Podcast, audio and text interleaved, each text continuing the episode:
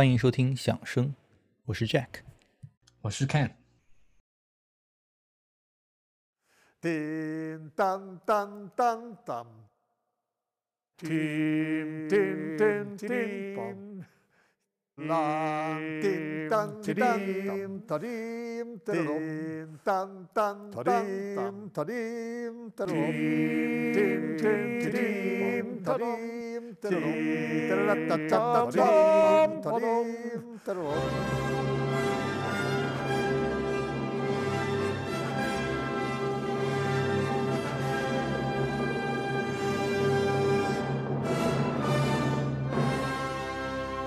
今天我们聊的作品的尾声，我们在节目的刚开始就听到了至少最后的几秒钟啊，呃，来自布鲁克纳的第八交响曲。那今天也是非常高兴，终于时隔大半年啊，和我们的呃老朋友，我的老搭档 Ken 又呃，当然呃，万幸中的不幸是我们还是在线上相聚了啊。啊，各位大家好啊，真的是很久没跟大家见面了。五月份呢，我是结束了我在那个加拿大那个皇家音乐学院。啊，我拿到了我的这个艺术家文凭，然后呢，也终于在六月，啊，回到了上海。这也是，啊，距离上次回国呢，已经过去了快四年之久了，真有种恍如隔世的感觉。然后这次回来呢，我也看到了啊，这座城市呢又发生了很多啊日新月异的变化。然后我也很高兴能跟 Jack，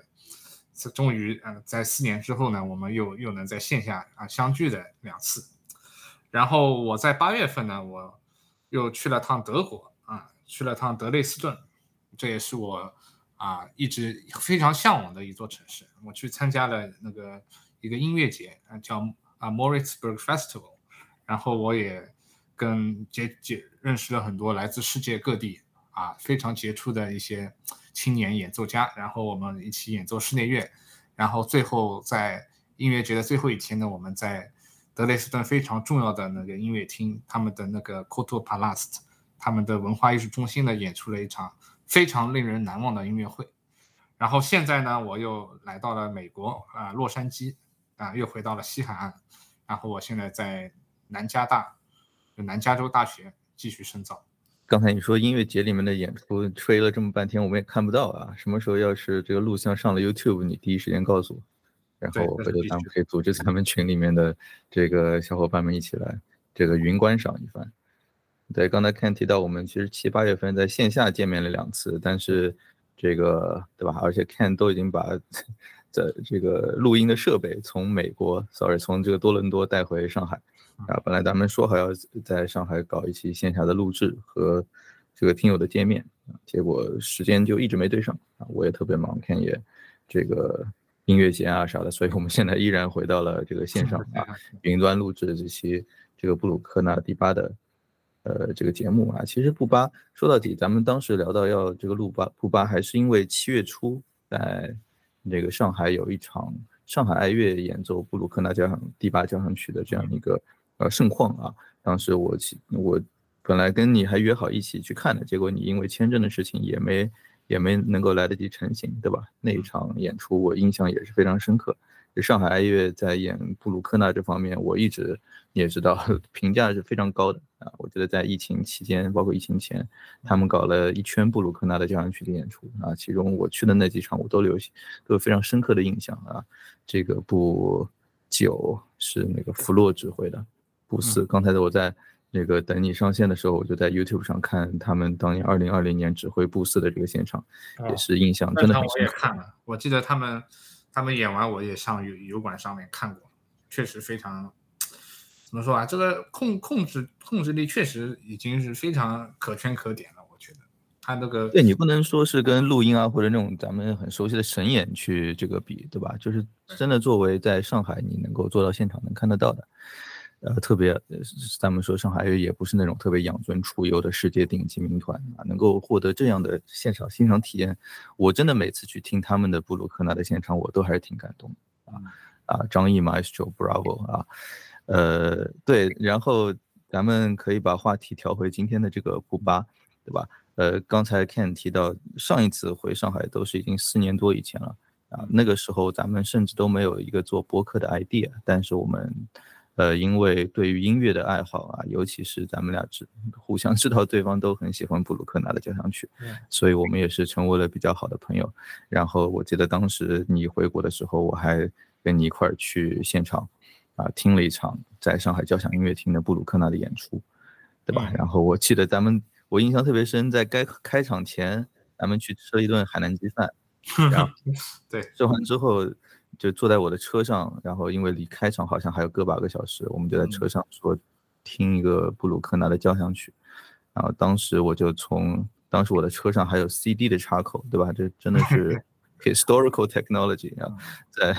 然后就取出了一张碟，往这个车上的这 CD 的口上一插，然后当时我记得放的是切利比达克的《东京古巴》。对，没错，我那一次我印象特别深刻，我记得还下着特别大的雨，然后然后你就。然后正好时间多余嘛，然后你就寄出了你那张神器，啊，那张 Altus 出品的那个切里比达克指挥慕尼黑爱乐啊，一九九零年在东京演奏的那个布鲁克纳第八，啊，我觉得那一刻真的成为了我听音乐啊划时代的一刻，我真的毫不夸张。哎呦哎呦，不敢当，不敢当，真的真的对我来说是处于有点那种 overwhelming 的感觉，打开了完全打开了我新世界的一扇大门。呃，因为我一直很喜欢听布鲁克纳的第八交响曲，呃，不夸张的说，我甚至觉得这部交响曲是人类艺术文明最高的成就。我不知道杰克是不是同意我这样说？很大程度上，我能够理解你的感受。对，我觉得这是简直就是人类艺术文明的一颗一颗钻石，我就一直是这么认为的。但是我从来没有听过一个人像切里像能做到像切利比达克一样。就是完全挖掘出了这部作品最大的一个极限，就真的像一个巨大的黑洞一般，让我的精神完全陷了进去。就我们待会可以放一下啊，我们说了这么半天，听友们有些可能也不知道我们在说啥啊。就是我们先回到布巴吧，布巴他，我觉得就如你所说啊，arguably 他可能是布鲁克纳。也是最伟大的杰作之一啊，尤其是，呃，布鲁克纳第八交响曲的第三乐章慢乐章。嗯，今年是二零二三年，对吧？明年我们知道是布鲁克纳的大年，啊，这个大家。我感觉现在好像不管在哪儿，这个布鲁克纳二零二四这个两百周年，现在已经是势头非常足了。尤其是 现在每个礼礼拜你去看这个 Apple Music 上新，基本都有布鲁克纳。哎，对我也感觉是这样。有时候一出这这一就是一一一套。啊，一个礼拜就出一套，然后下个礼拜再换个乐团，又是一到九。对，虽然你现在出去看演出，你发现还在拉赫玛尼诺夫大年的这种退潮之下的这种，还是你时不时还看到拉二、拉三什么。但我估计到了明年的话，大家应该都在听补教了。啊，对，因为因为布鲁克纳是一八二四年出生啊，所以明年是呃他的两百周年的这个诞辰啊，所以 my point is 就是我们现在可以多 稍微哪怕呃多聊一些布鲁克纳的这个作品。啊，估计明年对大家的一些现场的欣赏会有些帮助。那我觉得要聊布巴的话呢，呃，有很多的角度，真的有非常多的这个角度可以去切入啊。从这个他的奇人奇事，从音乐上啊，但我们今天可以聊的稍微浅一点。我觉得今天我就拿出我作为那种老师的这种思维模式啊，我们以这个目标为导向，嗯，也就是它的尾声啊，也是布鲁克纳第八交响曲的尾声。那布鲁克纳的交响曲的一大特征啊。我觉得可以说是，不管是布巴还是其他的交响曲，它的这种，呃，末乐章的鸿篇巨制，以及它尤其到尾，到尾声，它层层叠叠推向顶峰啊，可以说是它的交响曲的一大特征吧。嗯，啊，没错啊，其实呃，我也是从这个鬼斧神工一般的这个末乐章的尾声啊，然后我才慢慢的走进了这部交响曲。我记得我当时第一次听到这个尾声。啊，还正是有一次看到了这个柏林爱乐数码音乐厅的这个一小段的这个预告片，我记得还是那个蒂勒曼指挥的，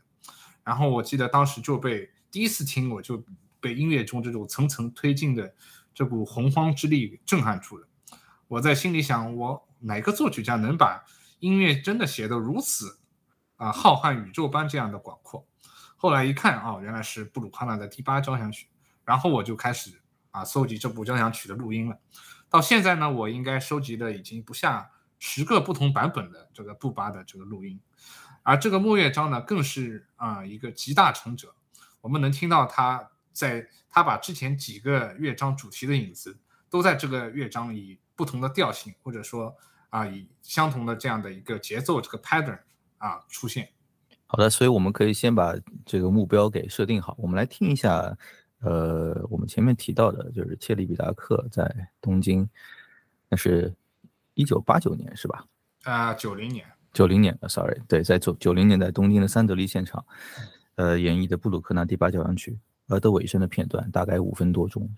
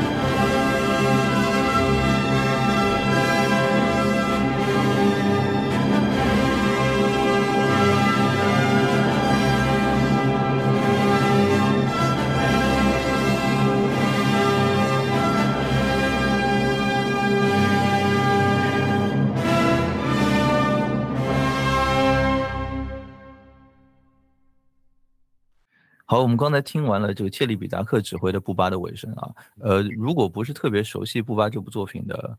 呃，听友，我觉得咱们有必要声明一下，就是我们刚才所听到的这种演绎风格，不算是一个特别典型的布鲁克纳交响曲啊。没错，我觉得切利比达克他的布鲁克纳就是他真的将呃乐谱中的每一个细节，他都做到最大化，然后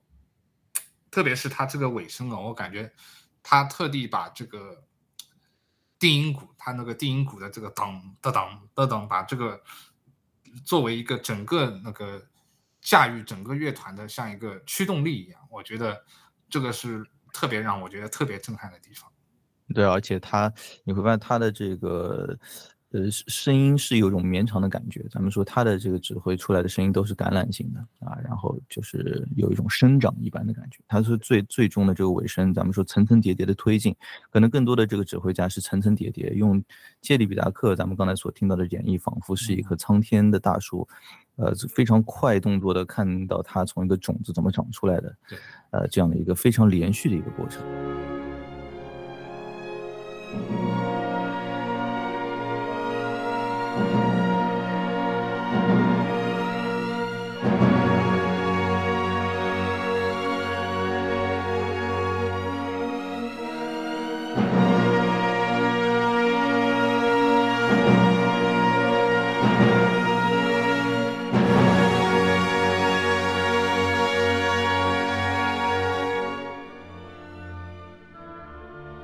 就在这样一个非常有机生长的过程当中，其实它当中的每一个组织成分，对于整部作品来说，都是有着非常多的铺垫才形成的。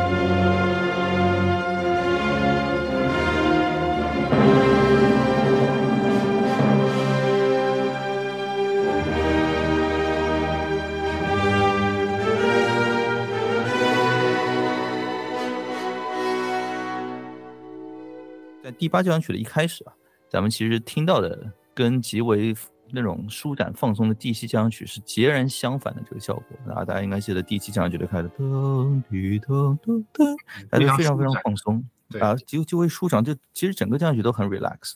对不对？但第八交响曲的开篇可以说就是，我觉得听完你真的是有一种画面感，就是这种黑烟缭绕。没错，整个第一乐章给我的感受就是。啊，非常广阔，它它的结构其实还是非常紧凑的，但是但是它整个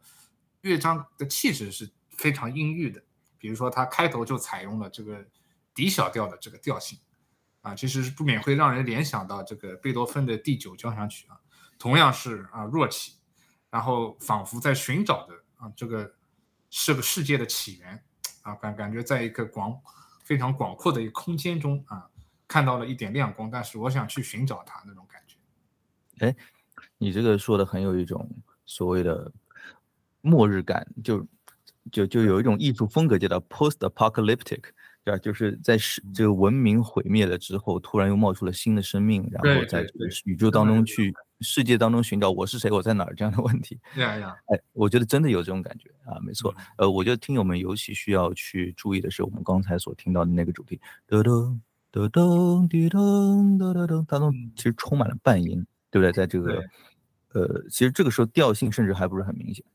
啊，但是你你在这个动机当中，你听到的是那种非常犹豫不定又非常阴森啊，就你并不觉得是一个给你带来能量、带来希望的一个动机，而这个动机其实我们刚才在听那个尾声的时候是听到的，啊。呃，可能有有听友能够反应过来啊，我们待会儿会进行一番对比啊，呃，但是在这里大家就能够听得出来，其实是一个小调音域的一个动机，最终融入了这个尾声当中，成为了一个大调光明的动机。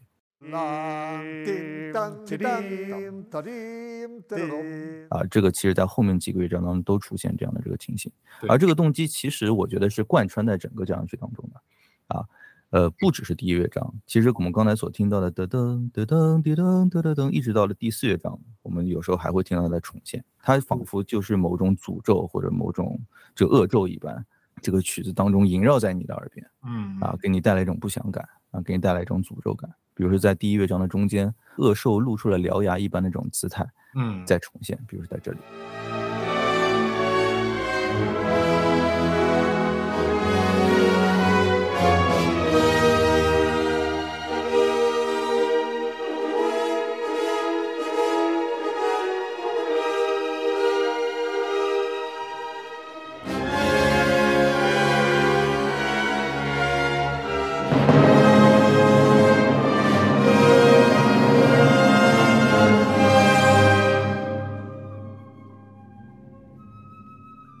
就咱们刚才在开聊前，我跟 Ken 私下在聊，你刚才给我感叹说布布鲁克纳对于和声的这个运用，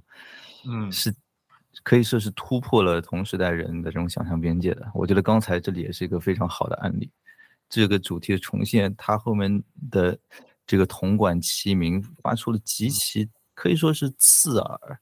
和歇斯底里的效果。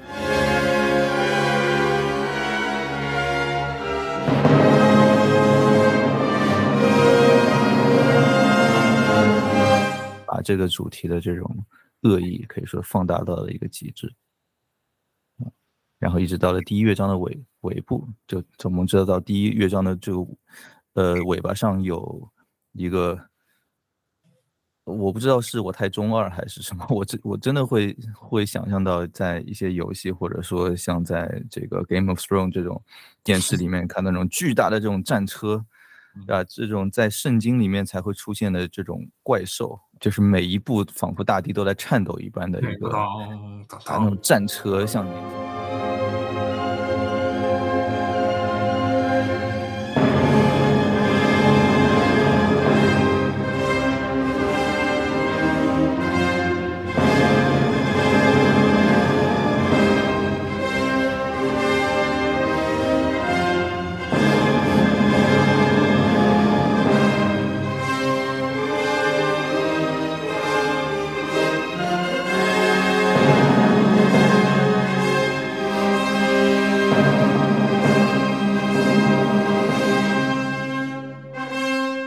一场神和魔的这种较量，仿佛达到了一个最高潮，但是你看不出谁赢谁输了，对吧？然后在这个第一乐章的这个最后，这个主题以一种，他仿佛在非常明显、明确的告诉你，我我还没结束，对不对？这个厄运还没有消散，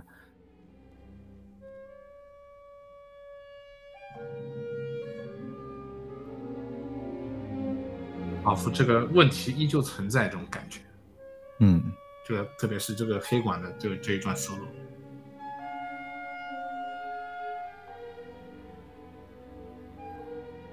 对，问题没有就这么终结，对吧？矛盾没有被这么化解，厄运不会就如就这样离开，如此简单就化解那种感觉。是是是，第一乐章以这种方式这个结束，可以说真的是给后面三个乐章的探索带来了一个意义，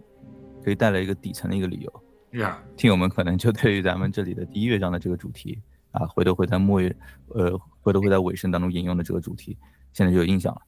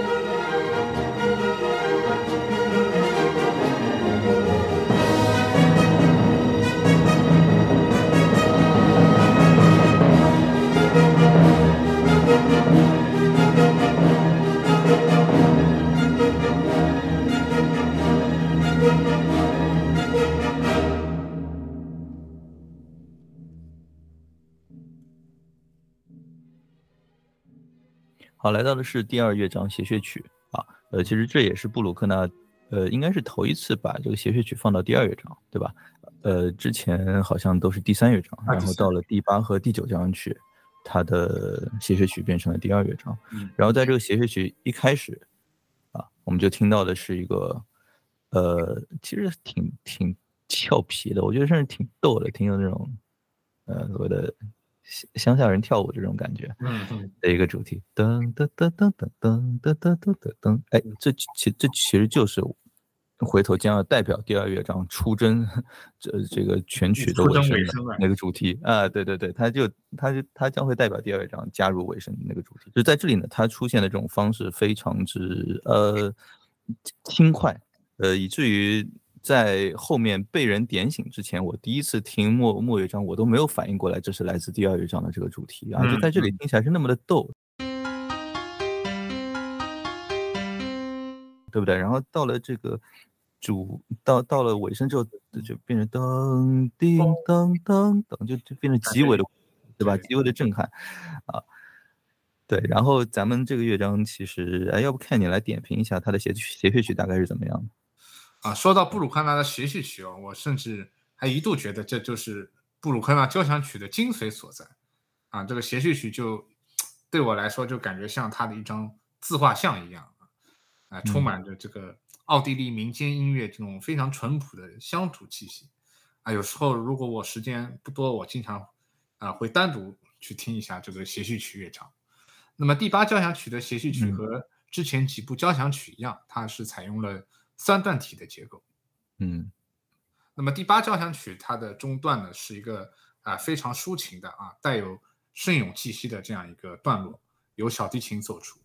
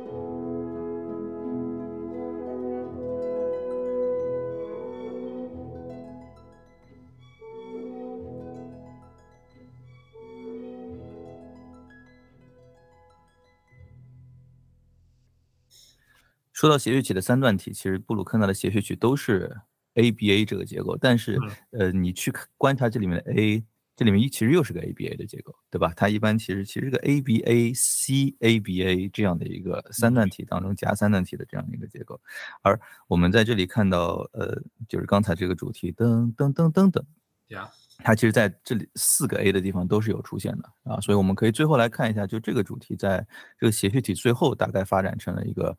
呃，怎样的一个羽翼丰满的状态啊？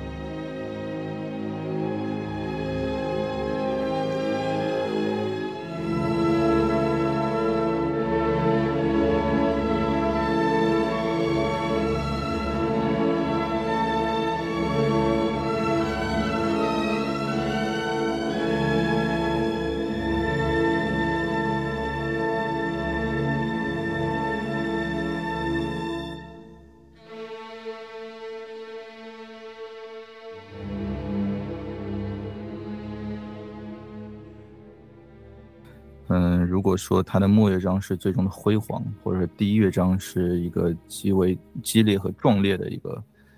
呃一种情绪的话，第三乐章就是非常深沉、非常内省，啊，有种很很有一种独白的这种气质啊，甚至他的忧伤也可以说是发挥到了一个非常高的一个呃程度，非常诚挚的吧，就可以这么说。嗯，对，哎，对，我觉得这个词用的特别好，这个乐章特别真诚啊，对，非常深沉、非常诚诚挚的那种、那种、那种心态，然后感觉就是也是一场朝圣之旅。我觉得对我来说，听这个第三乐章就像一场朝圣之旅，对，跟着音乐不断的走这种感觉。呃，这个乐章当中，我们以今天的目的，呃为原则的话呢，我们要提取出的那个主题可能不是那么有旋律性的。它其实更像是某一种，这个，呃，像海浪一样一波一波，它并没有一个旋律的走向。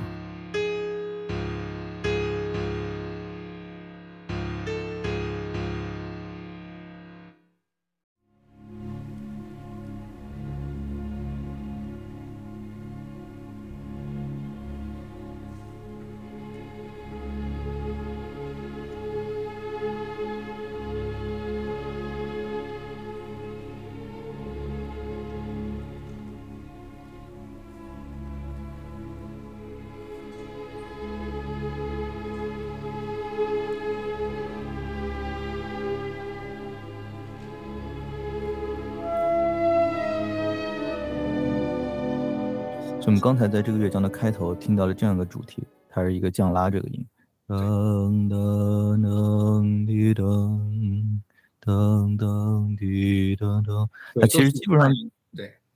全部都是半音，对它往上升半度，然后立刻又回到这个音，然后又降半度又回到这个音，就仿佛它仿有一种非常粘滞的感觉，嗯，对不对？它它仿佛就 is go not going anywhere，哪都不去，就在这待着，特别平静。特别沉静，就像你前面说这种非常非常真挚、非常就是铆定在一个点的一种平静感，就它可以说引领了这个乐章。然后哪怕在这个乐章的中间经历了情绪的波澜之后，到了最终，其实它还是以这样的一个主题来呃铆定了整个乐章的一种情绪的基调。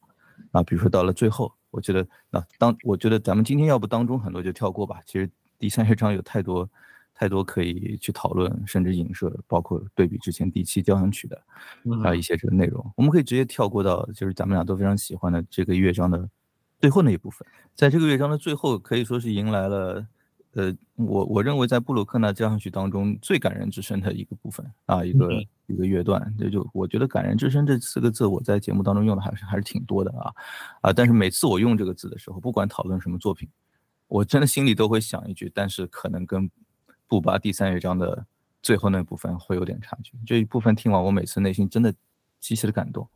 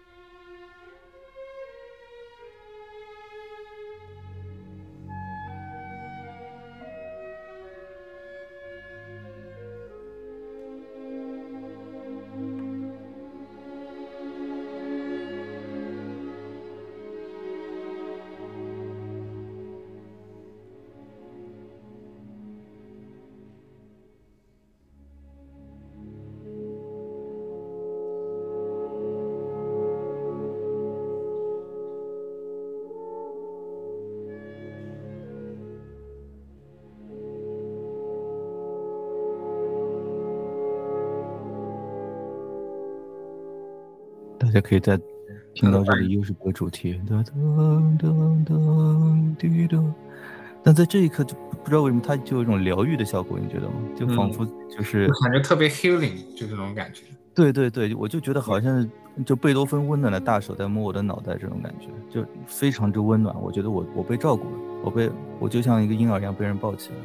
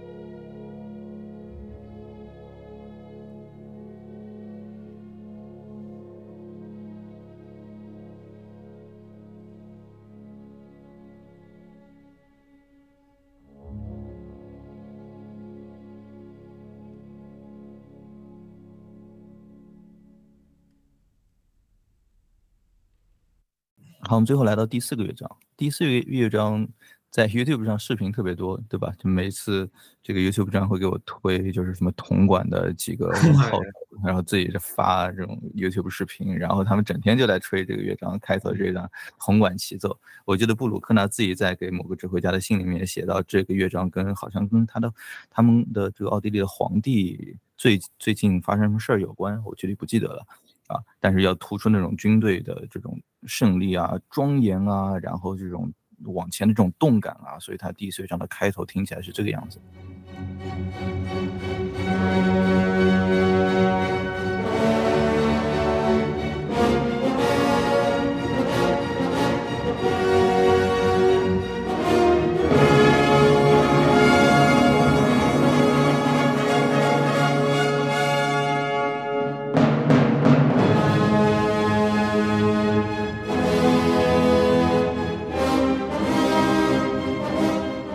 我们刚才听到的这个铜管的这个起奏，其实最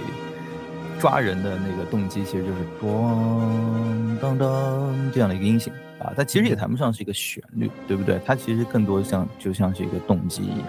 啊。但是它的就加上铜管的这个音色的效果，给一种非常凯旋啊。如果如果接续着我前面讲第一乐章的最后是神魔之战的话，它这里好像就。你你仿佛会在那种中二电影里看到漫山遍野的天兵天将降临了，对不对？这个援援军来临了，胜利就在眼前的这样一种希望啊，终于在第四乐章的开头被点亮了。对，其实这个节奏型在第一乐章中噔噔噔噔，它这个节奏型在这个乐章中其实又等于又出现了这个附点的这个这个音一个译音，对吧？对对，然后当然在这里他就换了一个这种像换了一个形象一样，就是没有第一乐章那种，就是好像在寻找这个世界起源的感觉，这里就是非常坚定的，就是铜管这种这种齐奏，然后就感觉是带有那种像那种军队这种非常坚定的步伐一样。对，嗯，对，就如果相比之下，第一乐章好像是一个恶灵在在这个世界上降生了，对吧？这第四乐章的开头就是。这个天兵天将在这个世界上着陆了，对，更想去征征服这个这股势力，对，这种感觉。嗯，没错没错。我们跳过第四乐章的这个大段的分析，我们可以来看两个重现啊。一个重现就是第四乐章我们刚才所听到的这个东西啊，这这个主题在后面它变得更加的羽翼丰满啊，在差不多十三分钟左右的这个地方，呃，就会有一段。就我我经常打这个比方啊，这个我可以插一句，就是在听布鲁克纳交响曲的时候。我我经常会觉得他的弦乐和铜管，或者弦乐和跟管乐是完全是两种性格。然后如果类比我自己的感受的话，我会觉得弦乐有点像，就是夜空中的恒星，嗯，而它的这个铜管有点像是这个行星。什么意思呢？就是恒星它是不变的，它就是特别崇高，但离我们特别远，它仿佛是就是非常 celestial 的那些东西，就离我们离我们很远，但是它它它永远在那儿。啊，它不怎么变，在我们人类一生当中，这星空是几乎不会发生任何变化的，啊，就是一个你要去找的东西。然后呢，呃，这铜管或者说加上木管那些管乐，它是有很强的行动力，它是有有它它是会带着你走的，它有自己的叙事在那儿。它就像这个月亮，今天长这样，明天长那样，啊，它就像这个土星，今天在这儿，过两天就跑那儿去了。啊，它是有种动感在那儿。就我我为什么说这个呢？在在这个第四乐章它的主题重现的时候，你会发现依然是这个铜管的齐奏给你带来的这种往前的非常强的驱动力。但是这个时候你会发现弦乐出现了，弦乐在后面，它并没有这种动感啊，它也没有在试图演演奏某个旋律，而是更多作为一个背景，但是使得整个听觉空间变得更加的敞亮，更加的丰富。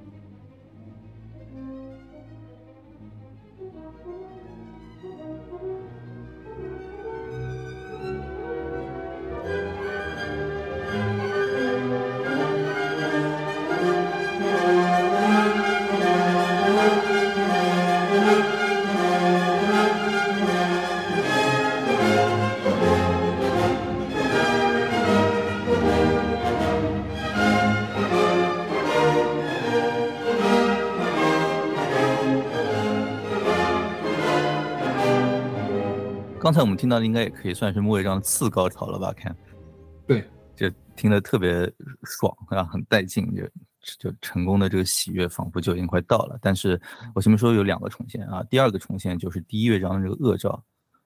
啊，噔噔噔噔噔噔噔噔，就是这样一个主题，在第四乐章的这个重现，也是在可以说最后的尾声之前的一次最后对，但也是非常有力的一次抬头。我们可以来听一下，在这个地方。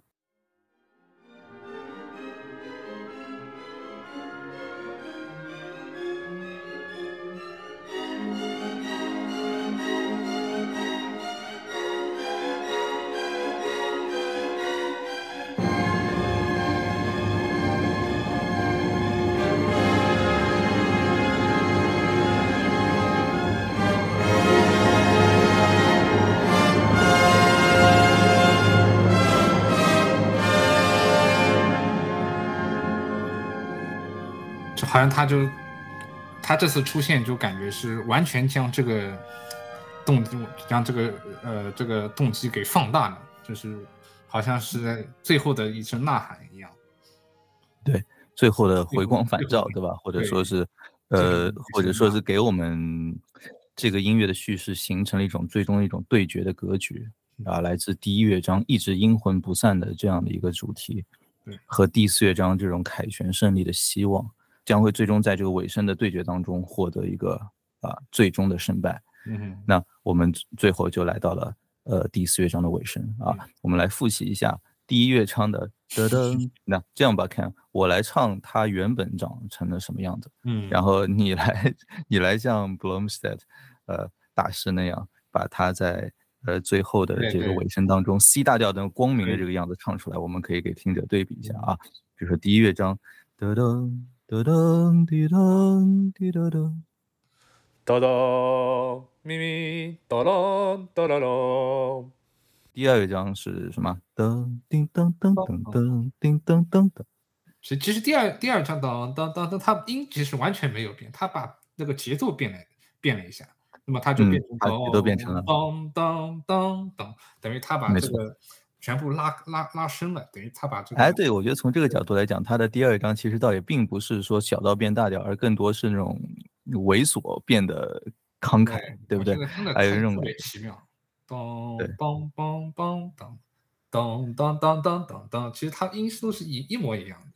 对，第三乐章的主题原本是噔噔噔滴噔噔噔滴噔噔，然后到了尾声变成。当当当当当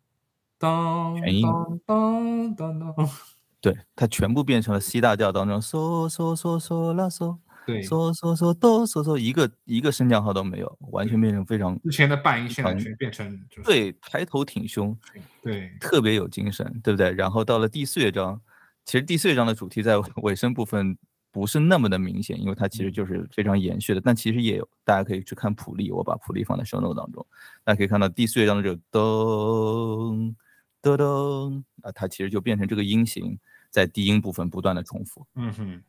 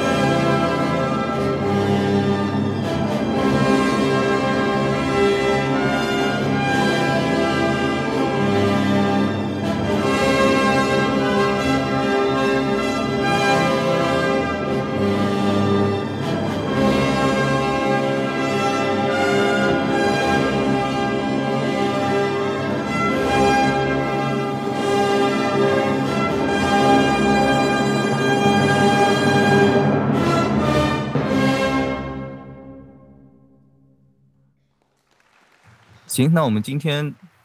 只可以说只是以一个框架性的这个方式来帮大家非常草草的梳理一番整个布巴的这个结构啊。但是我我我觉得应该说也是咱们欣赏布巴非常非常重要的一个角度，也就是它的末末乐章的这个形成的过程。那呃，我们今天最后呢，就完整的把它的末乐章给听一遍。看我们今天用的版本，你能不能给我们介绍一下？好，今天我们用的版本呢，是一个其实是个非常稀有的一个音源啊，是那个前东德的一个，也是可以说是布鲁克纳指挥布鲁克纳，呃，一个巨巨匠型的这样的指挥大师，是